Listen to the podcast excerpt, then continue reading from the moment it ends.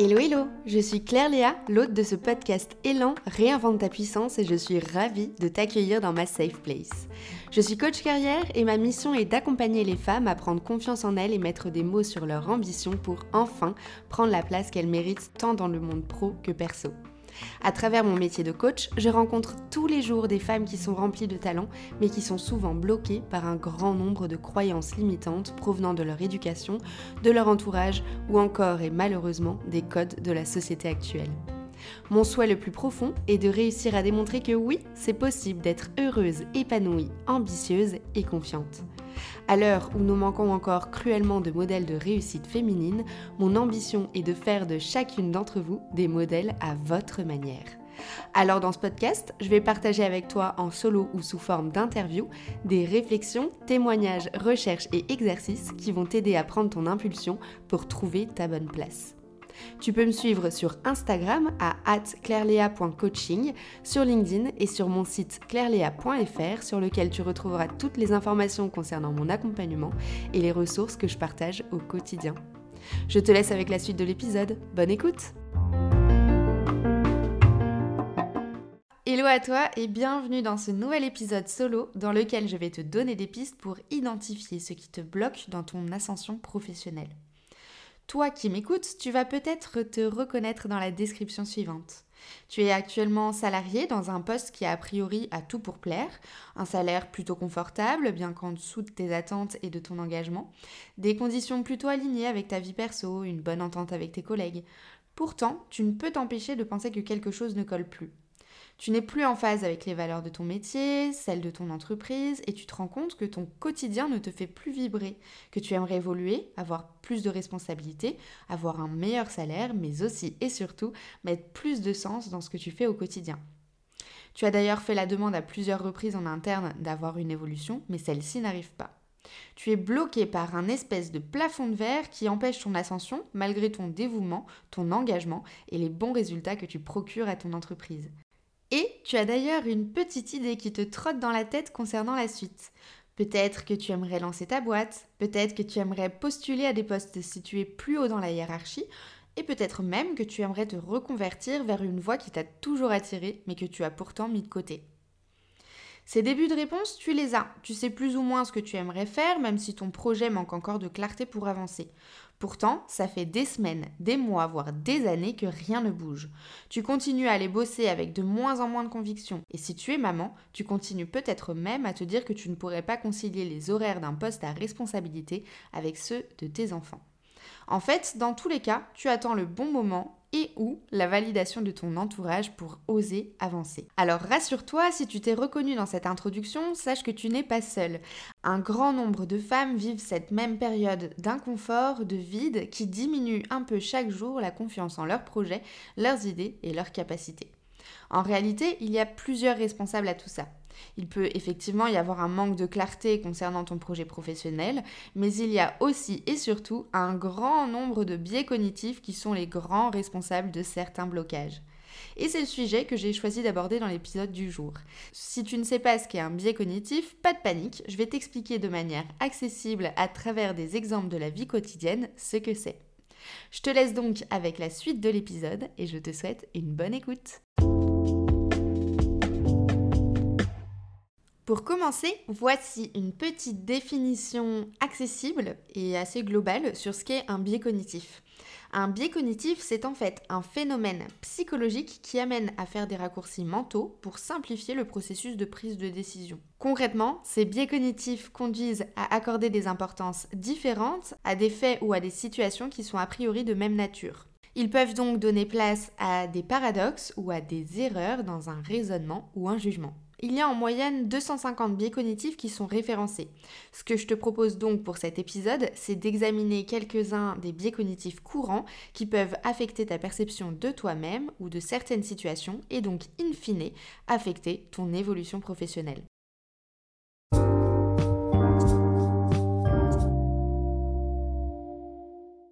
Parlons d'abord du biais de projection. Pour que tu puisses bien comprendre ce qu'il en est, je vais te donner un exemple de la vie courante avec un personnage fictif que j'ai nommé Sarah et qui occupe un poste de gestionnaire de projet. Sarah a récemment réussi à mener un projet complexe qui a permis à son entreprise de décrocher de nouveaux contrats, de développer son chiffre d'affaires et d'asseoir sa notoriété sur le marché. Pour cette réussite, Sarah a reçu beaucoup d'éloges de la part de ses collègues et de sa direction. Pourtant, elle a tendance à encore se dévaloriser.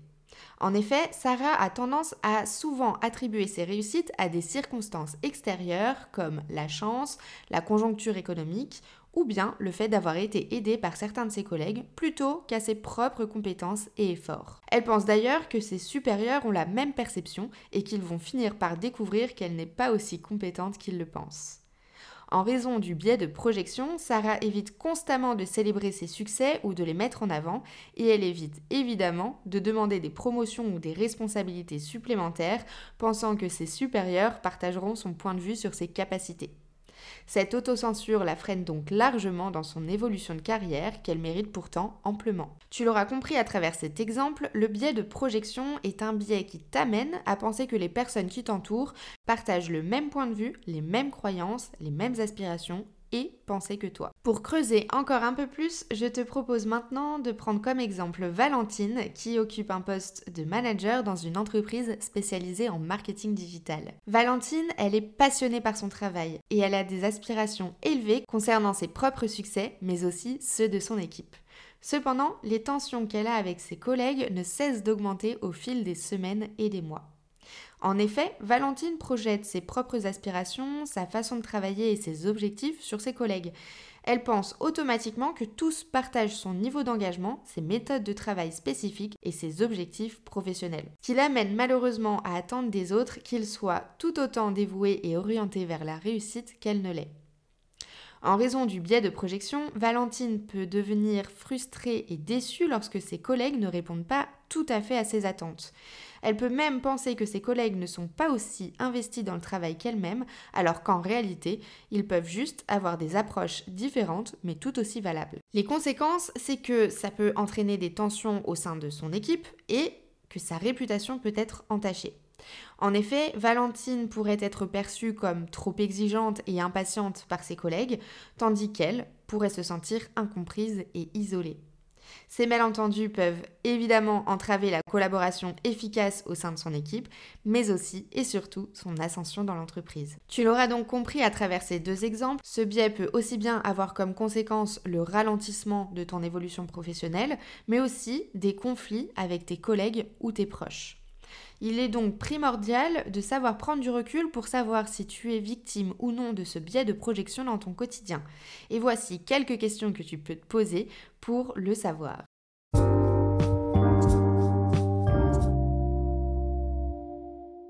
Est-ce que tu as la sensation que tu supposes automatiquement que les autres partagent tes valeurs, tes priorités ou tes perspectives sans avoir de preuves directes? Est-ce que tu as la sensation que tu as des difficultés à comprendre ou à accepter que certains points de vue diffèrent du tien Est-ce que maintenant tu as la sensation que parfois tu surinterprètes les actions de personnes qui t'entourent sans forcément avoir de preuves tangibles? Par exemple, tu as envoyé une présentation à un de tes collègues qui ne te répond pas de suite, et le raccourci mental serait de penser qu'il ne répond pas parce qu'il trouve que ta présentation n'est pas bonne. Tu projettes donc ce que tu penses de ton propre travail et qui est très souvent déformé par le fameux syndrome de l'imposteur sur ce que les autres peuvent en penser. En réalité, ton collègue n'a certainement juste pas eu le temps d'en prendre connaissance. Autre question, est-ce que tu as la sensation que dans ton quotidien, tu fais face à des conflits récurrents ou à des difficultés dans les relations que tu entretiens avec d'autres personnes? Si c'est le cas, c'est peut-être la conséquence d'un biais de projection qui ferait que tes attentes et interprétations ne sont en fait pas du tout alignées avec la réalité. Et enfin, est-ce que tu as la sensation que parfois tu as certaines réactions émotionnelles qui sont disproportionnées face aux actions ou aux paroles des autres? Si c'est le cas, c'est peut-être que tu projettes tes propres émotions ou ton propre vécu sur la situation que tu es en train de vivre plutôt que de considérer objectivement les faits.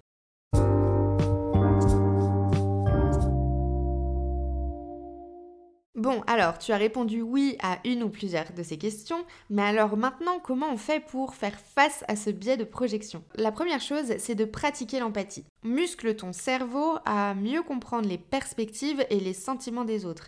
Essaye d'écouter activement et de poser des questions pour obtenir un aperçu de leur point de vue. Ça va peut-être t'aider à éviter d'attribuer automatiquement tes propres pensées et tes propres émotions aux autres. La deuxième chose, c'est de remettre perpétuellement en question certaines hypothèses. Avant de tirer des conclusions sur les intentions ou les motivations des autres, demande-toi si celles-ci sont basées sur des faits tangibles ou sur certaines de tes croyances ou expériences. Essaye de challenger ces hypothèses au maximum pour éviter des jugements qui seraient erronés. Troisième point, tu peux demander un feedback. Essaye de solliciter au maximum des retours honnête et constructif de la part de collègues, amis ou mentors en qui tu as confiance. L'idée ici, c'est de récolter le maximum d'informations concrètes et tangibles sur le travail que tu fournis, sur tes actions, sur ta manière d'interagir, etc., qui vont te permettre de remettre en question certaines croyances que tu as vis-à-vis de ton travail ou de ta relation aux autres. Ensuite, essaye de maintenir au maximum une communication ouverte et transparente avec les autres. Au plus tu auras une communication claire, au plus tu réduiras les malentendus qui sont causés par le biais de projection. Et enfin, si tu es amené à travailler avec des personnes qui ont une culture différente ou qui ont un vécu différent du tien, essaye au maximum de te renseigner et de comprendre les différences culturelles pour essayer d'éviter au maximum de projeter tes propres normes sur celles des autres.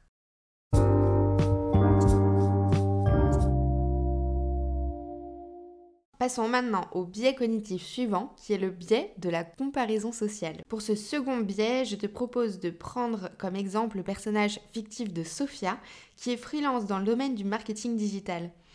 Sophia suit régulièrement ses amis et homologues sur les réseaux sociaux.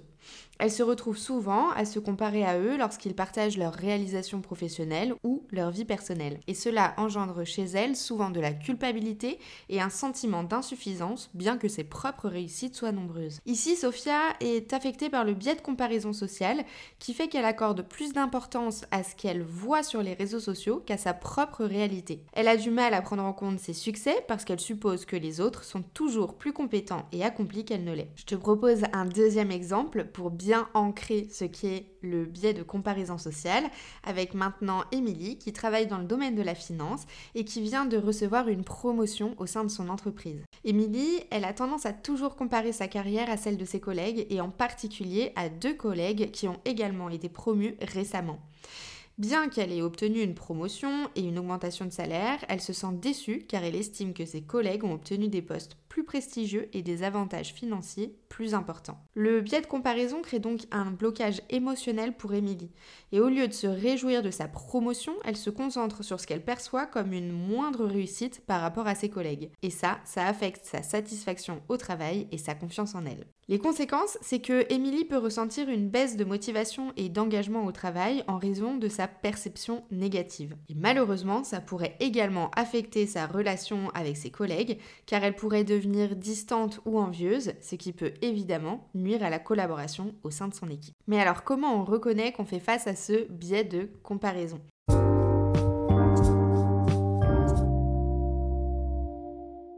La première, c'est est-ce que tu as tendance à évaluer ta valeur personnelle en fonction des autres?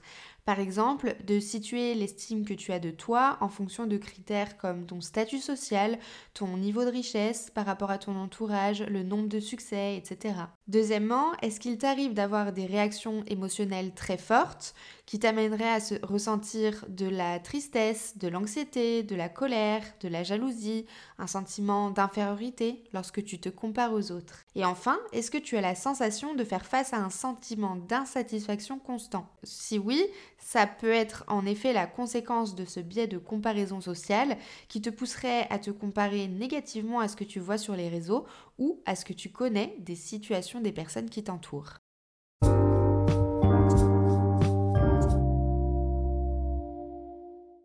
Mais alors, quelles sont les solutions pour pouvoir faire face à ce biais de la comparaison sociale? La première chose, c'est de choisir ce que tu regardes ou pas sur les réseaux sociaux. En effet, on a tendance à être très très sollicité toute la journée par du contenu qui nous arrive sur euh, les différents réseaux sociaux. Et ce qu'il faut euh, prendre en considération, c'est qu'aujourd'hui, on est responsable des informations qui nous arrivent. Si euh, tu consommes du contenu tous les jours de personnes qui te font culpabiliser, qui te font sentir inférieur, qui ne te rendent pas bien, tout simplement, eh bien, tu as le choix, tu as la possibilité, et je t'encourage vraiment à faire le tri, et c'est-à-dire à supprimer euh, ces comptes-là qui te font ressentir des choses négatives. La deuxième chose serait d'entraîner ton cerveau à être objectif vis-à-vis des informations qu'il reçoit. Effectivement, encore une fois, les réseaux sociaux ne sont pas la réalité et toutes les personnes qui partagent un contenu très lisse et qui partagent une vie qui pourrait être qualifiée de parfaite, eh bien, toutes ces personnes-là, elles vivent aussi des difficultés, des moments de stress, des moments d'échec, etc. Et euh, bah, ça, elles ne le montrent pas forcément sur les réseaux sociaux parce qu'on est maître aujourd'hui de choisir ce qu'on veut montrer ou non. Mais toi, ton devoir, c'est d'être objective vis-à-vis de ce que tu reçois et de bien te rendre compte que non, ce n'est pas la réalité. Et encore une fois, je te renvoie au premier conseil qui est de te désabonner si tu as vraiment la sensation que ça te procure des émotions négatives. Le troisième point serait de te définir tes propres objectifs, donc des objectifs personnels qui sont basés sur tes propres valeurs et aspirations plutôt que de les définir en fonction des normes ou des réussites des autres. Ici, il est hyper important que tu prennes en considération où est-ce que tu en es à l'instant T, les ressources que tu as à ta disposition et de où tu pars. Par exemple, si tu te lances en tant qu'indépendante, il va absolument falloir que tu évites de te comparer à des personnes qui sont euh, lancées depuis plusieurs années et qui donc en effet ont une communauté plus importante que la tienne, qui ont éventuellement euh, des personnes qu'elles peuvent rémunérer pour euh, travailler avec elles et qui ont déjà une renommée sur le marché. Le quatrième point serait de célébrer tes réussites, même les plus petites. Pour ça, personnellement, j'ai un carnet de bord qui me suit tout le temps. Et dedans, je note à la fois mes intentions et objectifs euh, chaque matin, mais je note aussi toutes les tâches et petites choses que j'accomplis au fil de la journée. Le soir, quand je reviens la tête reposée sur ce que j'ai écrit, enfin reposée pas vraiment, justement, quand je reviens la tête pleine de tout ce qui s'est passé dans la journée, eh bien ça me permet de voir tout ce que j'ai pu réaliser, que ce soit euh, bah, des gros projets ou bien des petites tâches qui peuvent paraître anodines, mais qui sont en réalité plein de, graines qui vont être très utiles au développement de, mon projet. Ça, ça me permet aussi euh, de ne pas être affecté par le biais de récence dont je vais te parler juste après, et donc de prendre vraiment en considération chaque petite étape, chaque petit pas que je fais et qui me permet d'avancer vers mon objectif final. Et enfin, le dernier point pour pallier à ce biais de comparaison sociale, ce serait de pratiquer la gratitude. Effectivement, euh, l'idée ici, c'est vraiment de, de, se concentrer sur ce que tu as toi et non sur ce que les autres ont. Et pratiquer la gratitude, ça peut vraiment t'aider à reconnaître et à apprécier tes propres accomplissements et ce que tu possèdes réellement.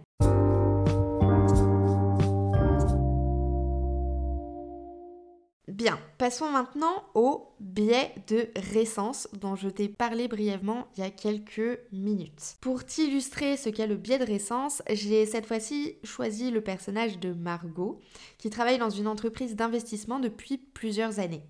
Au cours des six derniers mois, Margot a obtenu des rendements exceptionnels pour ses clients, qui dépassent d'ailleurs largement les attentes du marché. Cependant, lorsqu'on lui demande de parler de sa performance, Margot, elle, elle reste préoccupée par une série de transactions moins réussies qu'elle a réalisées il y a trois mois.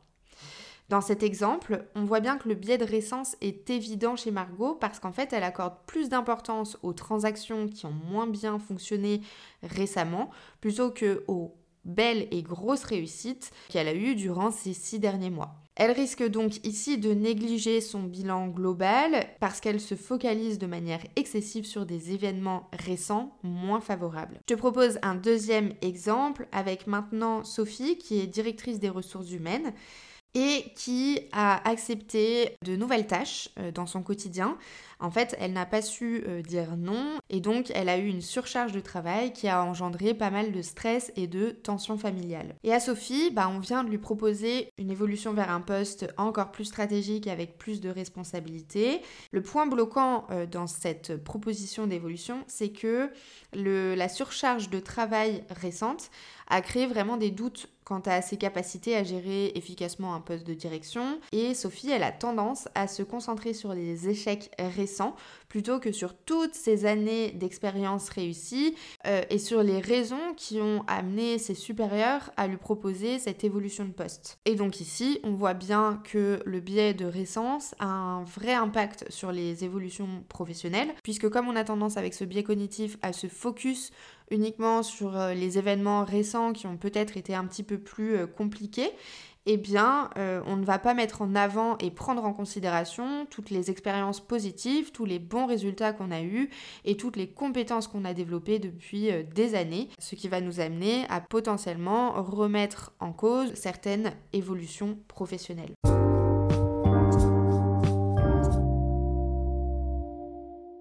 Alors, comment déceler le fait qu'on fait face à ce biais de récence? La première, c'est euh, de voir si on a tendance à surévaluer certains événements qui sont récents. Parfois, on a tendance à accorder une importance euh, disproportionnée à des événements ou à des informations euh, plutôt récentes, tout en minimisant l'impact des expériences passées. Je vais te donner un exemple personnel très concret. En début de semaine, je m'étais fixé certains objectifs pour la journée de lundi précisément. Et le matin, j'ai été très très productive, j'ai bien bossé, j'ai même fait plus de choses que euh, ce qui était euh, inscrit sur, euh, sur ma to-do. Et l'après-midi, j'ai été victime d'une énorme migraine qui m'a poussée à me mettre dans le noir durant 6 heures.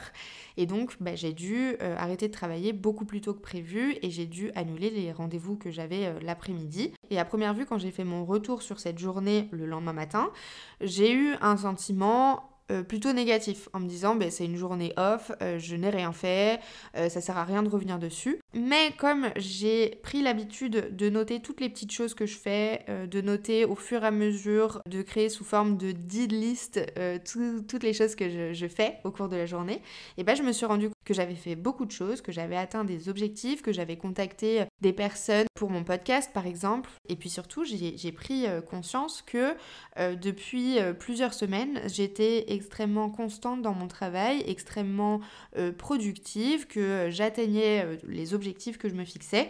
Et donc, bah, j'ai refusé de faire face à ce biais de récence. J'ai refusé de me dire que finalement tout était noir, que tout était négatif, que j'étais improductive, que j'étais nulle, que je, je ne faisais rien. Non, ce n'est pas parce que récemment j'ai dû m'arrêter un peu plus tôt que prévu que ça remet en cause tous mes accomplissements de ces dernières semaines, voire de ces derniers mois. Ensuite, ce qui te permet de déceler que tu fais face ou non au biais de récence, c'est si tu as tendance à changer très fréquemment d'opinion. Et ça, ça montre que tu as tendance à être influencé par les informations ou les événements euh, qui ont tendance à arriver au fil de l'eau, plutôt que à prendre du recul et à prendre en considération tous les événements au niveau euh, global. Et donc ça, c'est un bon point qui te permet de te rendre compte que tu fais face régulièrement peut-être à ce biais de récence.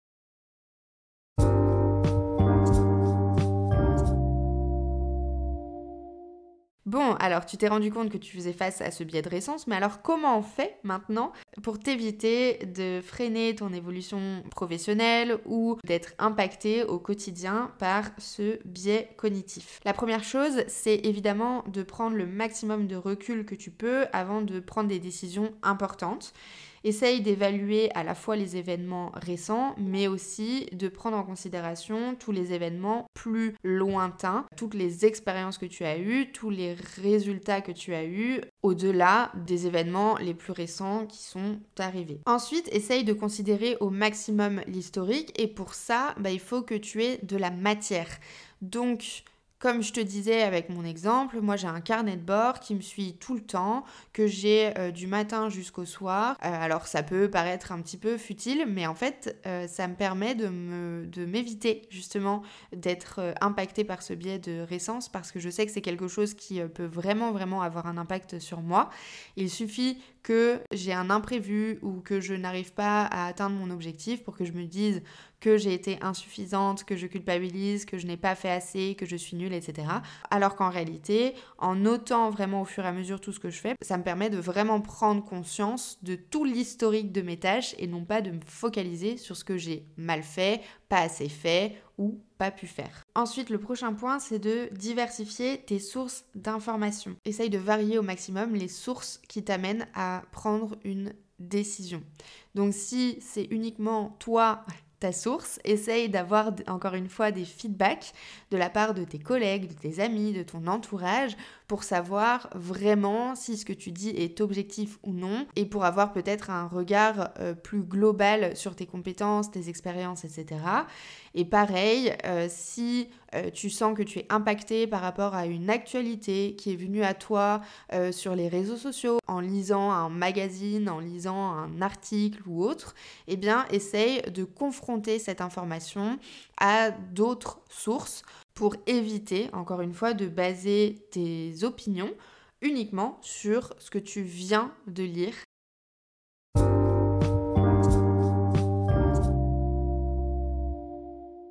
Passons maintenant au dernier biais cognitif que j'ai envie d'aborder dans cet épisode, qui est le biais de confirmation. Pour t'illustrer ce qu'est ce biais, je vais utiliser cette fois-ci le personnage de Julie, qui est une femme de 40 ans qui travaille dans le secteur financier depuis plusieurs années.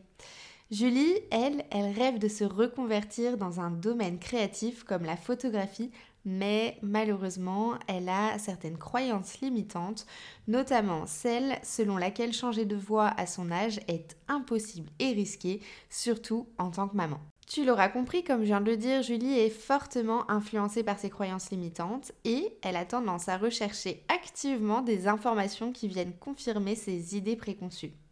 Elle se tourne donc vers des articles en ligne, des forums ou des discussions qui mettent en avant les défis liés à la reconversion professionnelle à 40 ans et qui soulignent les risques associés à changer de carrière en tant que parent. Ici, le biais de confirmation renforce les peurs de Julie en validant ses propres croyances limitantes et elle évite délibérément les récits de réussite de personnes qui ont effectué une reconversion à un âge similaire sur un poste similaire ou les récits de celles qui ont réussi à équilibrer une carrière créative avec la parentalité. Julie se retrouve donc paralysée dans son emploi actuel, insatisfaite et non épanouie, car le biais de confirmation renforce ses peurs et l'empêche d'explorer des possibilités qui pourraient être enrichissantes. Mais alors comment se rendre compte si oui ou non on fait face à ce biais de confirmation?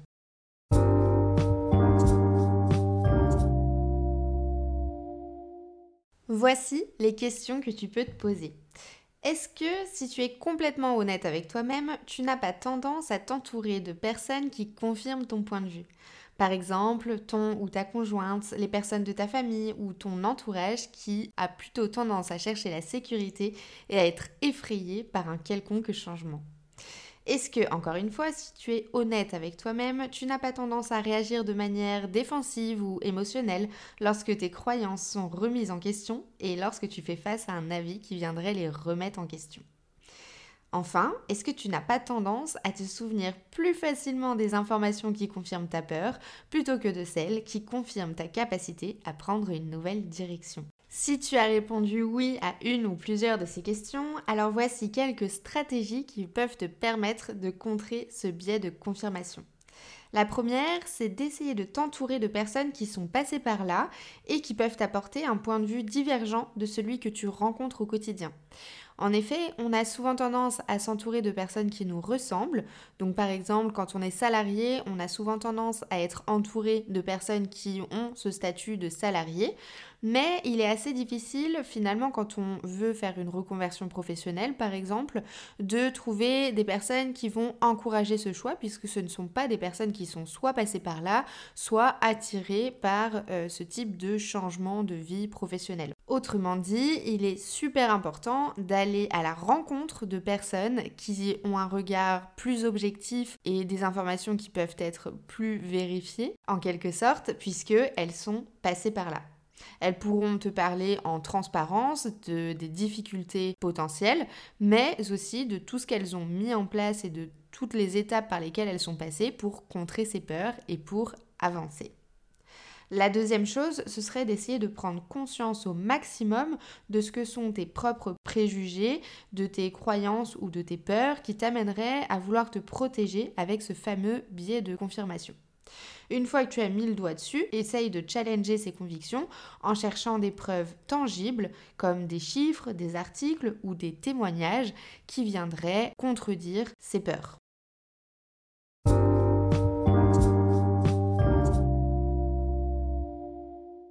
Nous arrivons à la fin de notre plongée dans l'univers des biais cognitifs. À travers les histoires de Claire, Sophie ou Sarah, on a exploré les pièges de la pensée qui peuvent influencer nos choix, nos peurs et baisser nos ambitions. Ces biais, on les connaît tous. En réalité, on a tous été Claire la perfectionniste qui doute, Sophie la leader qui jongle avec mille responsabilités, ou Julie, la créatrice qui cherche sa voie. Ces expériences, c'est un peu un mélange de nous toutes. Mais ce que je souhaite à travers cet épisode, ce n'est pas juste que tu fasses un constat, mais surtout que tu prennes conscience de certaines situations dans lesquelles tu es peut-être bloqué et que tu puisses passer à l'action pour diminuer ces blocages.